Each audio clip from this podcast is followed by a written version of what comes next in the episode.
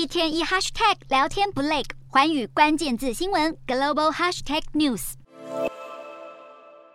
情、战争、通膨正侵蚀着全球经济，受到最大冲击的西方强权非英国莫属。成为英国最短命首相的特拉斯日前提出的减税方案，本该用来缓解民众生活成本压力，却差点就引爆金融危机。而特拉斯请辞下台前，大幅调整预算，试图收拾国内残局，却又先拿援外经费大开刀，反而又害到长期受英国金援的贫穷国家。早在二零二零年疫情爆发初期，时任英国首相强生就宣布将逐步减少四十亿英镑（约新台币一千四百四十六亿元）的援外预算。两年多以来，英国对也门、叙利亚等战乱国家的援助削减超过六成，人权预算与全球医疗计划补助经费更是大砍八成。随着乌俄战争爆发，英国政府更将经费优先提供乌克兰战争难民，让其他穷国经济越来越惨淡。就在疫情与战争困扰着全球各大经济体之际，粮食危机与剧烈通膨来袭。又让各国经济问题雪上加霜，持续飙涨的物价与能源价导致美欧强国原先强健稳固的经济也浮现衰退迹象。英国政府在面临四十年来最严重通膨之下，不断大砍援外经费，就连欧洲最大经济体德国也在今年三月的预算草案缩减百分之十二的援外经费。西方国家缩衣节食的过程中，砍除援外经费绝对比缩减国内预算项目来得容易，但对于无法独自应对经济危机的穷国来说，他们将步步逼近经济崩溃，伴随而来的疾病与饥荒问题恐怕也只会越来越严重。